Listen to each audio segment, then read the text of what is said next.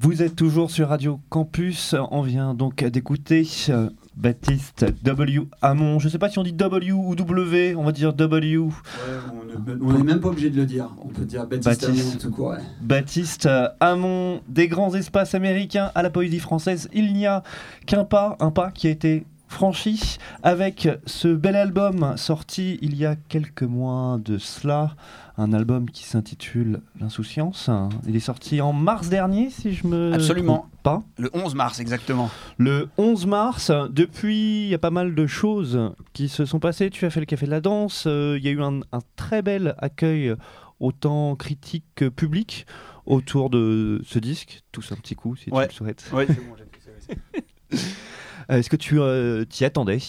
Eh bien, euh, oui et non. On ne sait jamais trop comment va être reçu un disque quand on sort un disque. Et, mais on avait fait en sorte de, faire les choses du mieux possible et d'essayer de, faire le disque qui ressemblait le plus à ce que, à ce que je suis et ce que j'avais envie de proposer aux gens. Et c'est vrai que ça a été du coup quelque chose d'assez d'assez flatteur de voir un, un retour critique très positif. Donc c'est euh, c'est chouette. Alors, tu avais sorti, c'est ton premier long euh, disque, on dira, Ouais. hein, un LP, comme on dit euh, euh, dans l'ancien temps. Euh, mais tu avais sorti quand même une poignée de P3, si je, Ouais. me, si je me trompe. Donc, c'est pas, c'est c'est pas un tout nouveau arrivé sur la, sur la scène musicale. Est-ce que tu peux nous décrire un peu euh, ton évolution Comment, comment Oui. on est arrivé ici aujourd'hui? Eh bien ouais, bah, c'est vrai que le, le processus d'écriture d'un album, ça, ça met souvent un petit peu de temps et, euh, et on passe souvent par l'étape euh, EP de nos jours euh, où, euh, où voilà, on propose, des, on propose des disques avec quatre ou cinq chansons dessus et pour, pour tâter un peu le terrain et puis commencer à proposer un petit peu notre univers aux gens. Et, c'est vrai qu'après enregistrer un disque, c'est quelque chose qui prend plus de temps, qui demande euh, euh, de l'organisation en amont et, euh, voilà, donc c'est effectivement mon premier disque qui est sorti il y a quelques, mois. Tu l'as dit tout à l'heure pendant, cette session, tu es tombé tout jeune dans la musique folk américaine. Comment on tombe à 16-17 ans dans cette musique-là? Qui n'est pas forcément la musique qu'on écoute qu'on a à cet Non. âge-là. Alors un peu par hasard, moi j'avais la chance de, j'ai un frangin un peu plus âgé que moi qui euh, qui écoutait beaucoup de musique et beaucoup de bonne musique. Il était abonné à Magic, aux Rock dans les années 90 quoi. Et, euh, et du coup j'ai toujours entendu de la bonne euh, de la bonne musique indé euh, euh, dans la chambre à côté. Et, hum, et puis à un moment, je, dans ma phase où je, je souhaitais euh, découvrir plein de nouveaux groupes par moi-même, euh, je faisais des, j'étais sur internet, je faisais des clics droits et puis j'écoutais tout plein de, tout plein d'artistes et je suis tombé euh, sur un mec qui s'appelle Towns Van Zandt dont je parlais tout à l'heure et, hum, et il s'est passé quelque chose la première fois que j'ai écouté ce mec. Euh, je, ça m'a ému, j'avais des frissons, je comprenais pas forcément tout ce qu'il racontait, mais je sentais une espèce de lourdeur. c'est très triste ces textes, mais ça m'évoquait tellement de choses que voilà, j'ai eu, comme un espèce d'appel. Quoi. Je me suis dit, putain, c'est incroyable. Euh, Alors, c'est pas, c'est vraiment du folk euh, assez traditionnel, quoi, avec, avec pas mal de sonorités country. Et en fait, euh, je me suis rendu compte que j'y connaissais rien en country, qu'on était plein. En France, on peut avoir pas mal de préjugés sur la country, où on dit c'est vraiment de la musique un peu de, de ou je sais pas quoi. Et je me suis rendu compte, du coup, qu'il y avait certainement pas mal de groupes country folk méconnus en France, mais intéressants. Et donc j'ai décidé de, de dérouler le fil. Et, et voilà, ça m'a amené à découvrir énormément de chanteurs folk américains, de songwriters qui, euh, qui encore aujourd'hui, influencent tant ma, ma musique que mon écriture. Alors on imagine que, euh, étant fan de musique américaine, tu as commencé à chanter en anglais Ouais, au absolument. début- au début, On peut si je me trompe. Euh, mais il y a aussi le comté songwriter, d'après ce que j'ai compris, qui t'a qui t'a ému dans cette musique Ouais. et qui a fait que tu voulais peut-être aussi toi raconter euh, des histoires dans tes Ouais. chansons? Oui, alors moi j'ai commencé effectivement à écrire en anglais parce qu'il il y a un moment où j'écoutais quasiment que ces songwriters américains. Et euh, c'était un moment en plus où je vivais à l'étranger, euh, en Norvège, donc j'étais dans un environnement assez international. Et assez naturellement, mes premiers textes sont sortis en anglais. Et puis euh, petit à petit, j'ai essayé un peu de théoriser ce que, je, ce que je faisais. Et puis je me suis rendu compte que ce qui me plaisait principalement chez ces songwriters américains, c'était leur capacité à écrire des textes euh, extraordinairement beaux et, poétiques. Et, du coup, à un moment, je me suis retrouvé un peu bloqué en, en, essayant de, suivre une démarche similaire à la leur dans une langue qui n'était pas la mienne, qui était la leur, qui était l'anglais. Et du coup, il y a eu un, phénomène assez naturel, un moment où je, me suis dit bon bah voilà, je vais, je vais, je vais passer au français, essayer de raconter mes histoires à moi en français dans ma langue. Ça n'a pas forcément été évident au début parce que euh, euh, c'est des codes d'écriture assez différents, l'anglais et le français. Je me suis rendu compte. Et hum, il m'a fallu euh, bouffer pas mal de chansons françaises des années 60, 70 que, que mes parents écoutaient, mais ne m'avaient pas vraiment fait écouter moi quand j'étais jeune. Donc à 25 ans, j'ai découvert Brel, Barbara, Reggiani, tout ça. Alors que c'était pas forcément ta culture à la base. C'était pas du tout ma culture. Et hum, par contre, j'ai compris un certain nombre de, de, codes d'écriture, comme je disais, qui m'ont permis de, de débloquer euh, mon écriture en français. C'est quoi ces, ces codes d'écriture Alors c'est c'est euh, très dur cette question là. Alors conférence au Collège de France. Euh, je ne sais pas. je sais pas mais j'arrive à écrire des chansons françaises maintenant. Justement, tu as choisi euh, quelques petits titres à passer. Et le premier titre, c'est un titre de Jacques Bertin. Ouais. Est-ce que tu peux nous en parler? Jacques Bertin, euh, chanteur qui a commencé dans les années 60 en France, complètement méconnu, et qui fait partie de ces mecs qui aussi m'ont beaucoup influencé. C'est un poète extraordinaire de la chanson française, qui est assez en marge, qui a jamais été euh, diffusé à large échelle comme il le mériterait. Et pour moi, c'est, euh, je le mets vraiment au niveau de, de, ces gens que je citais, Brel, Barbara, euh, Moustaki. C'est un chanteur extraordinaire qui, qui, fait toujours des concerts par ailleurs, qui a 75 ans maintenant, je crois. Mais...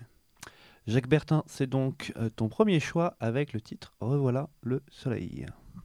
Revoilà le soleil, rien n'a plus d'importance, trop couru, trop cherché, la jeunesse au rayon, j'ai 20 ans ce matin debout comme un soleil, un temps de grand hiver. Je souffle sur mes doigts, le temps n'est jamais beau, comme à notre réveil, le visage qui brûle et la faim qui nous mord. J'enterre mes pensées dans des pots tout l'hiver, fleurira qui voudra au printemps, au printemps mais je vis, mais je vais. Il fait froid, il fait clair, suffit d'être amoureux. De tout, de peu importe. Le temps n'est jamais beau comme à notre réveil, et je ne sais pas mordre, et je me fais les dents jusqu'à mon propre corps. En travers de ma route qui s'écarte et sourit et les filles sont belles.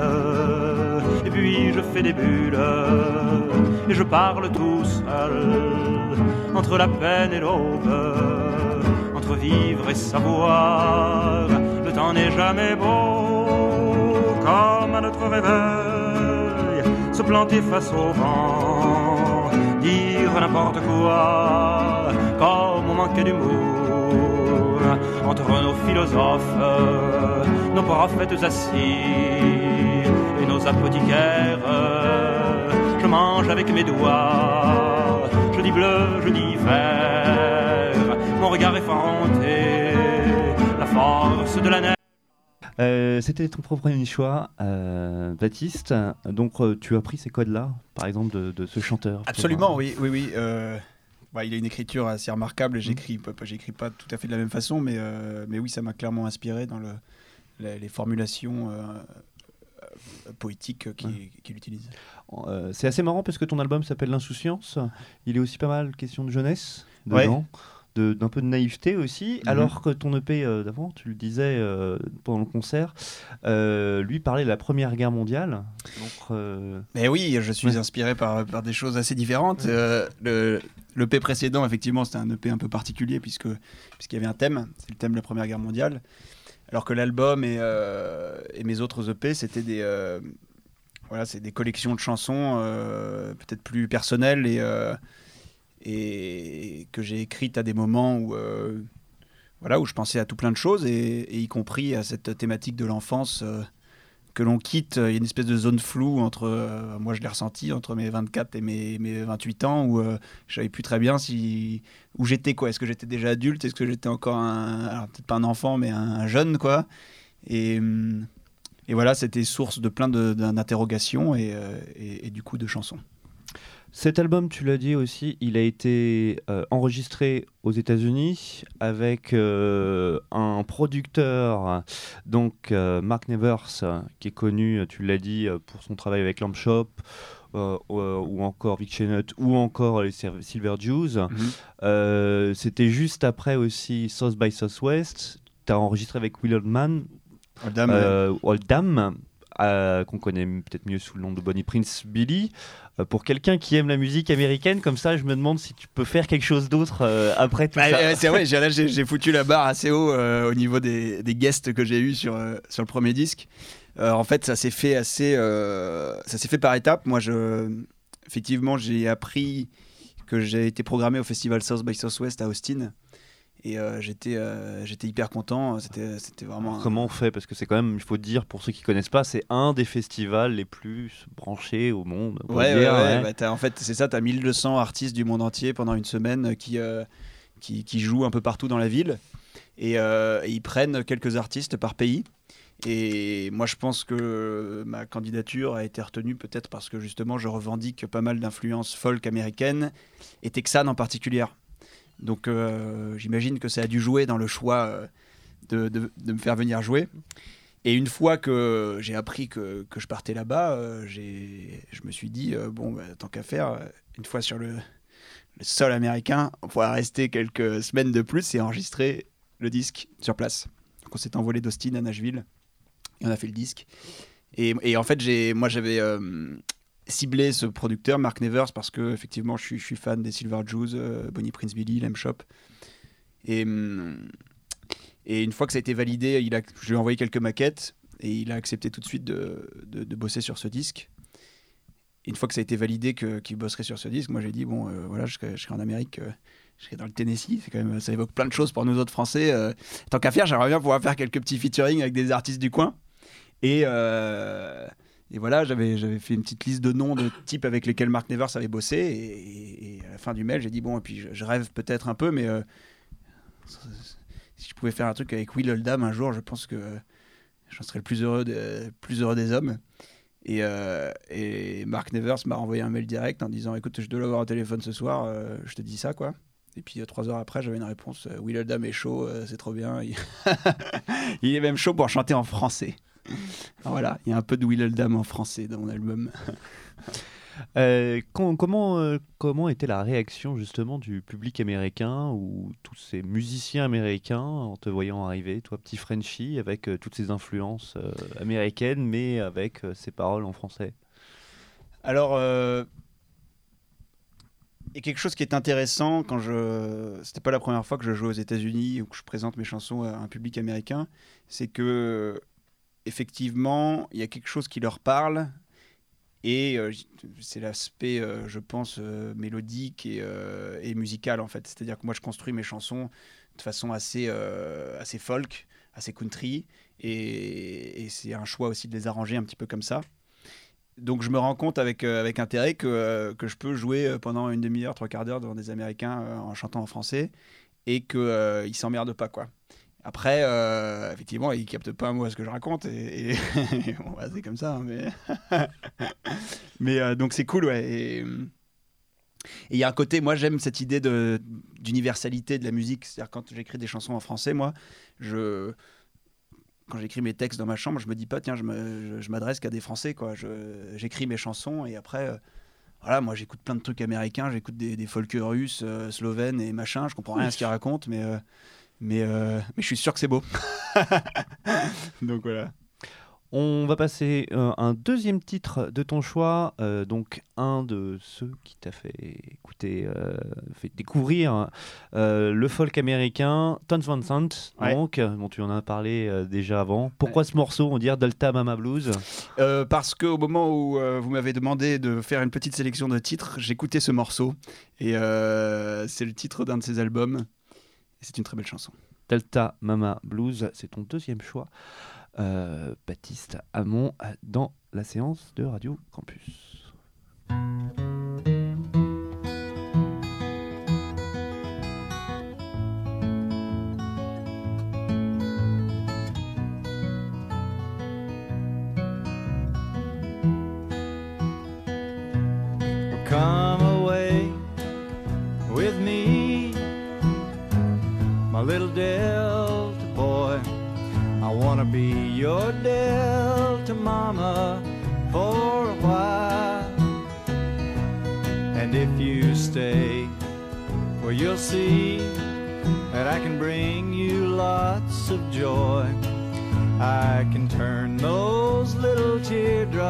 To a smile.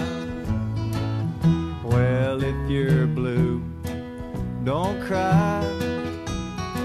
Just wander right downtown. You can find your Delta Mama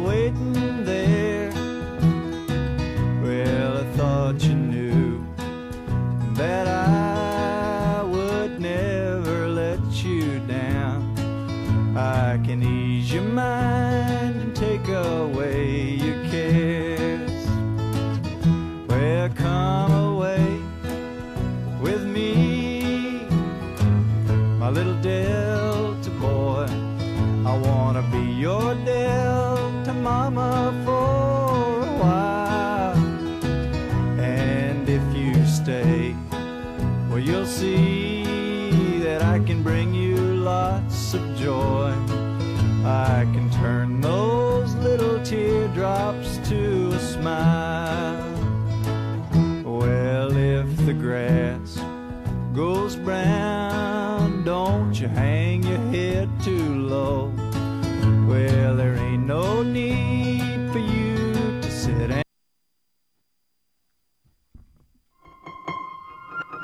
La séance studio.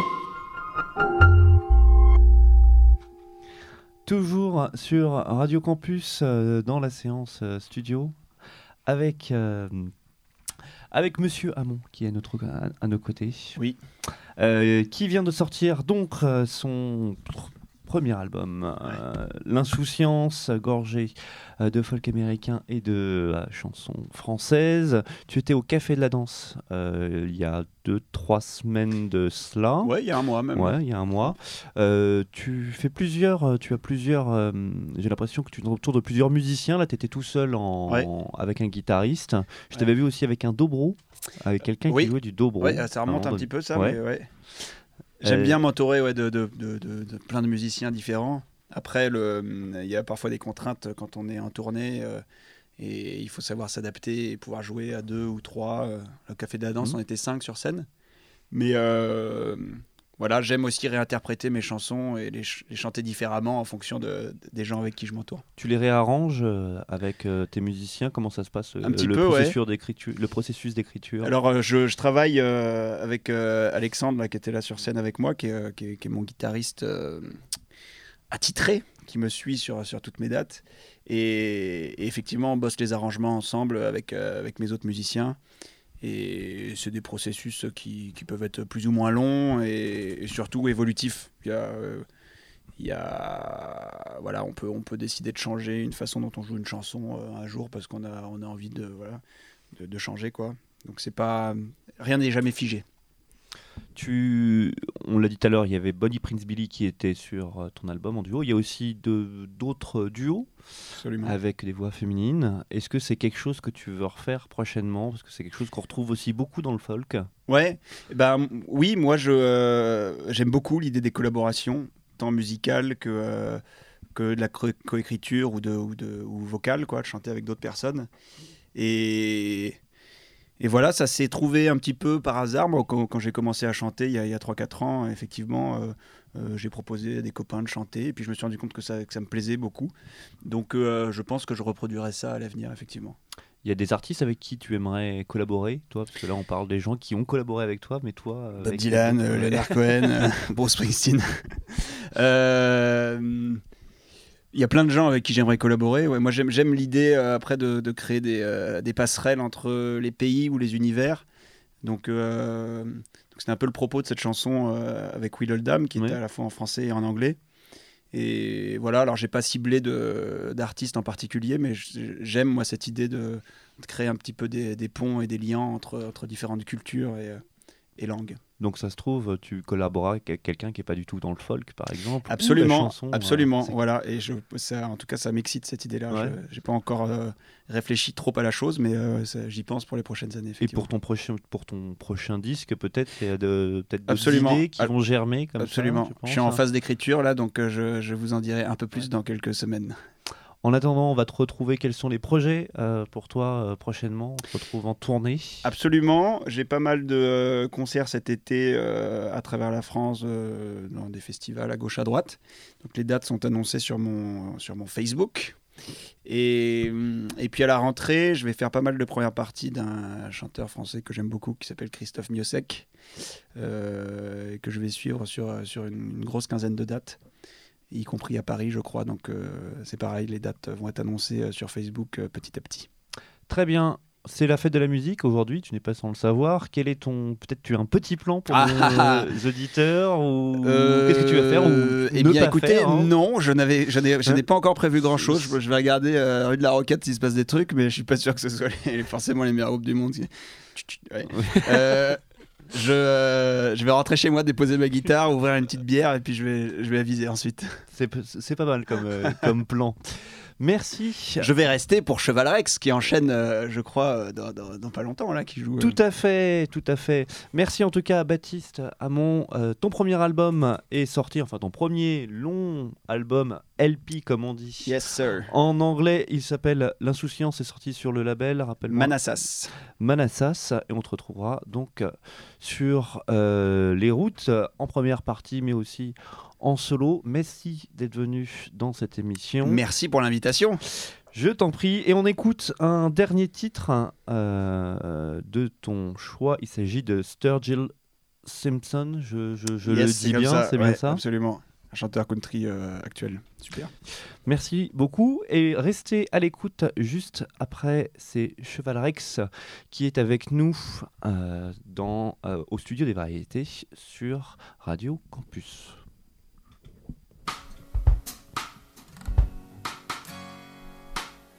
I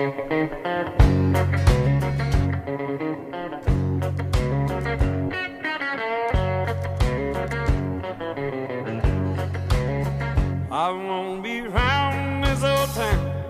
Getting more for a long, long time. Hit the road, start looking for the end of that long white line. Gonna hit the road, start looking for the end of that long white line. I woke up,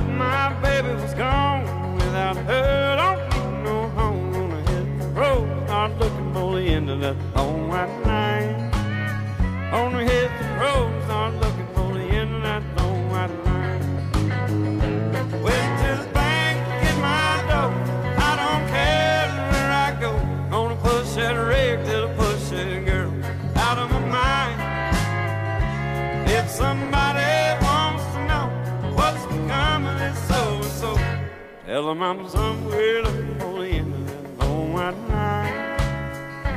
Tell them I'm somewhere looking for the end of that long white line. New York City, old St. Joe, Albuquerque, New Mexico. This old rig is humming and rolling, she's a doing fine.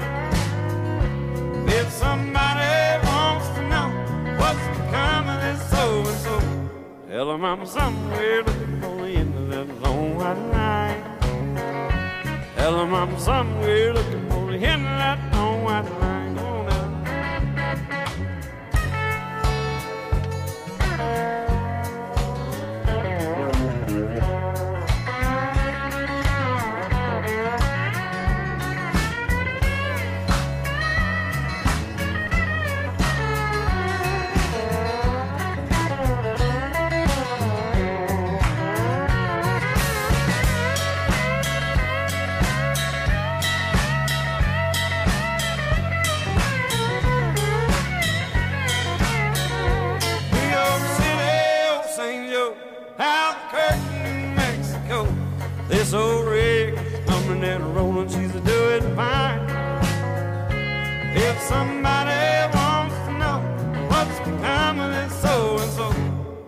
I'm somewhere looking for the end of that long white line.